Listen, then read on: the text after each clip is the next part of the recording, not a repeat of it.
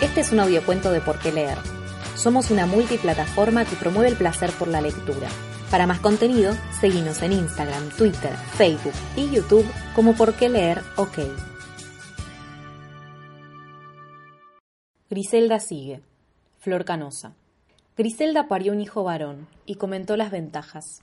Así lo dijo en su muro de Facebook, acompañado por una foto aterradora de la ecografía de un niño anaranjado en tres dimensiones, porque la tecnología se las empeña en convertir lo bello en hiperrealista y mostrarnos el masacote hinchado que será nuestra cría como si saliese de un videojuego de los ochenta. Nada de rosa, ni peinados complejos, ni tomar el té con muñecas, ni charlas interminables con voz finita. Macho, dijo la ecógrafa. Así lo anunció. El varón le trajo interminables carreras alrededor de la mesa del comedor y partidos televisados, mundiales donde era necesario conseguir las figuritas de la selección de Camerún o de Japón, donde Griselda no se atrevía a reconocer que todos los rostros le parecían iguales, aunque Simón se alegraba cada vez que abría un paquete con un tesoro de lustrosas facciones color chocolate u ojos orientales que ella era incapaz de identificar hasta ver el espacio vacío en la página indicada. De alguna manera, Simón decidió adoptar los colores de mamá y no los de papá, hijo de tigresa, rezaba el estado de Griselda y la foto del niño vistiendo una pequeña camiseta azul y oro ante la cara de culo del progenitor gallina. Es más exacto contar que todo indicaba que Griselda fue la instigadora, tanto de los colores, contrarios a los de Lorenzo, el padre, como de la pasión por aquel mundial desafortunado de 2010. Durante esos meses Simón no comprendía por qué su mamá lloraba si era él a quien le correspondía masticar las lágrimas del aburrimiento de esas dos horas en las cuales se volvía invisible. Para 2014 la historia cambió, y aunque futbolísticamente Argentina pegó en el palo, para Simón fue el inicio de un viaje sin retorno, la estampa de Messi, seguir avanzando, el heroísmo de Mascherano y la épica de Romero. Simón decidió que él estaba en condiciones de mojar la punta del pie en toda aquella gloria, aunque más no fuese sintiéndose parte de un equipo insignificante. El primer día de entrenamiento, Griselda subió una foto de Simón con el epígrafe Hoy te convertís en héroe. Ella fue quien lo acompañó. Lorenzo trabajaba mucho y no tenía tiempo ni energía para nimiedades como los entrenamientos en la canchita del barrio o el partido de los sábados. Cagarse de frío y aburrimiento en la grada de cemento de algún club de cuarta no estaba entre sus planes. No es que Griselda tuviese la intención de convertir a su hijo en una mina de oro. Bien sabía que Simón no tenía pasta de crack, pero a nadie se le niega una pasión. Griselda tuvo sus momentos de duda, sobre todo cuando las dos veces por semana de los entrenamientos y el partido de fin de semana no eran suficientes para la energía de Simón.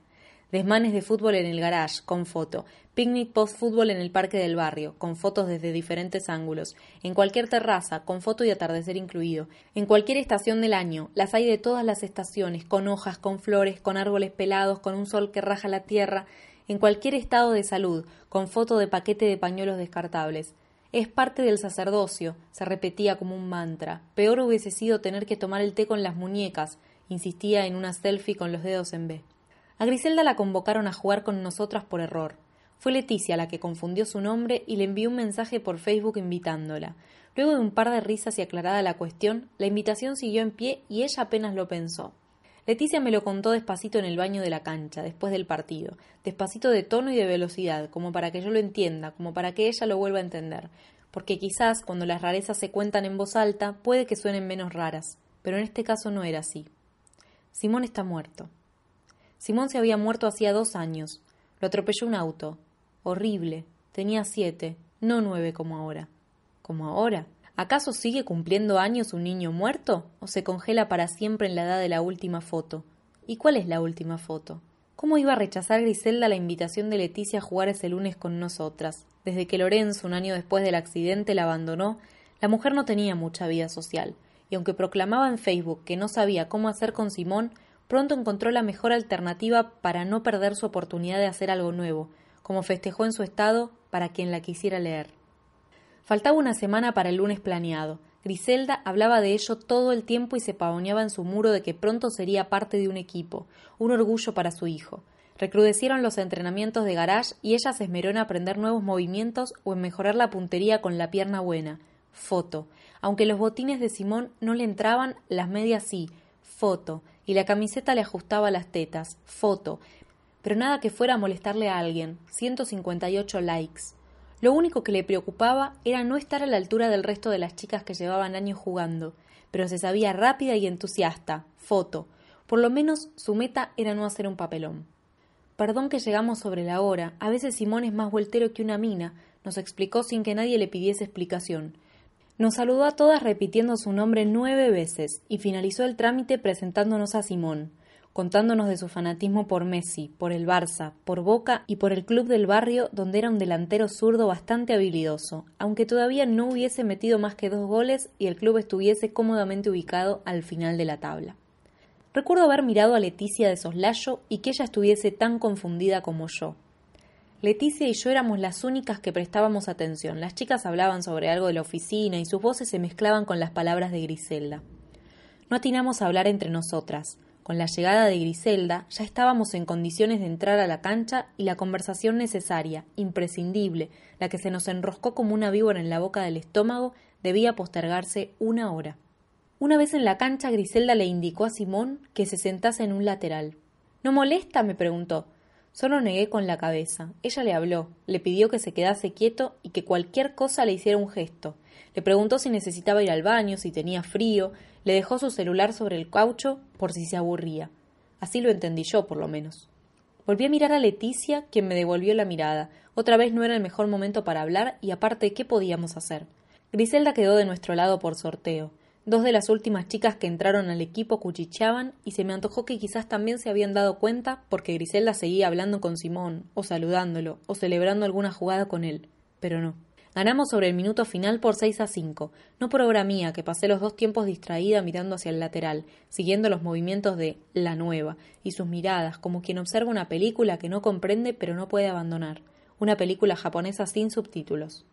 Cuando el partido acabó, Leticia me pidió que fuese al baño con ella y me contó lo que sabía, lo que había leído en Facebook, ya que con Griselda no tenía una relación real, simplemente la había conocido una vez en un evento y después nada más que algunos likes. Le reproché por qué no me contó que el hijo de Griselda estaba muerto si ella lo sabía. Porque nunca imaginé que lo creía vivo, boluda. Subía fotos al Facebook, pero lo interpreté como un homenaje, como que lo tenía a su lado simbólicamente. Simón. El Simón del lateral, el hincha del Barça y de Boca, el niño que no tiene sed ni hambre y que no molesta durante el partido. Simón, a quien Griselda le habla, mira y presenta y pide que salude, que no sea maleducado, y excusa por su timidez. Hoy, ahora, entre Griselda y el mundo, del día lunes. Un lunes de fútbol nocturno, cuando se termina el trabajo, cuando se abandona un rato la vida, se dejan hijos, novios, maridos, amantes, se deja todo afuera como se deja todo adentro. Un lunes de fútbol de minitas que apenas se conocen, en el mejor de los casos. Un lunes más, un lunes menos, un lunes con Griselda y con Simón. ¿Qué sabía Leticia y cómo? Griselda todo el tiempo posteaba sobre Simón cuando estaba vivo, desmenuzaba su maternidad en pequeños párrafos que pudiesen adaptarse a las restricciones de Twitter y que fueran cómodos para leer en Facebook desde cualquier celular. De ahí es que me agarré más tarde con uñas y dientes para entender. Griselda me dio tela para cortar. Eso es lo que suele suceder en las horas de ocio en la oficina. La mayoría de las cosas que supe de Griselda fueron inspiradas por mi morbosa curiosidad de hundir el dedo en lo que no se entiende, de rascar la pintura que recubre esta mujer apenas como una pátina, porque no hay tanto para rasquetear. La verdad está flor de piel. La verdad está ahí afuera, rezaba la serie, y la musiquita se me viene a la cabeza como si yo fuese un Scali Castaña. Me volví una arqueóloga virtual y le pasé el pincel a cada piedra de la pirámide de su historia. La verdad está ahí afuera, y la musiquita de nuevo, en loop. Cuando Simón murió, ella continuó posteando. Su redacción era tan imprecisa que por eso Leticia siempre pensó que hablaba de él como una presencia en su vida, poéticamente. Nunca imaginó que lo tenía a su lado, que arrastraba el fantasma como una entidad concreta.